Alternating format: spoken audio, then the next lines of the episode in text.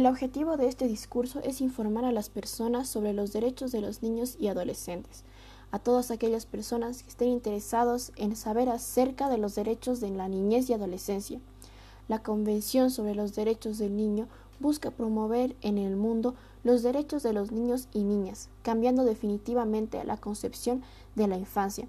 Fue aprobado el 20 de noviembre de 1989 por la Asamblea General de Naciones Unidas. Al aprobar la Convención, la comunidad internacional reconoció que a diferencia de los adultos, las personas menores de 18 años necesitan una atención y protección especial. A partir de la aprobación de la Constitución Política del Estado Plurinacional en 2009, los derechos de las niñas, niños y adolescentes han alcanzado el nivel de constitucionalización, es decir, que se hayan inscritos en la ley máxima que rige a Bolivia. Este gran avance muestra la voluntad y la decisión de los bolivianos y bolivianas por defender, proteger y preservar su mayor tesoro, las niñas, niños y adolescentes.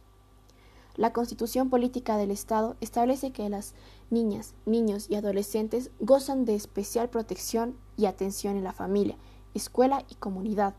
En Bolivia, los derechos de los niños y adolescentes son los siguientes: derecho a la vida, a la alimentación, a la educación, a la salud, a la identidad, a la libertad de expresión, la protección, la recreación y esparcimiento, a tener una familia. Y para concluir, doy gracias a las personas que se interesan en saber los derechos de los niños y adolescentes.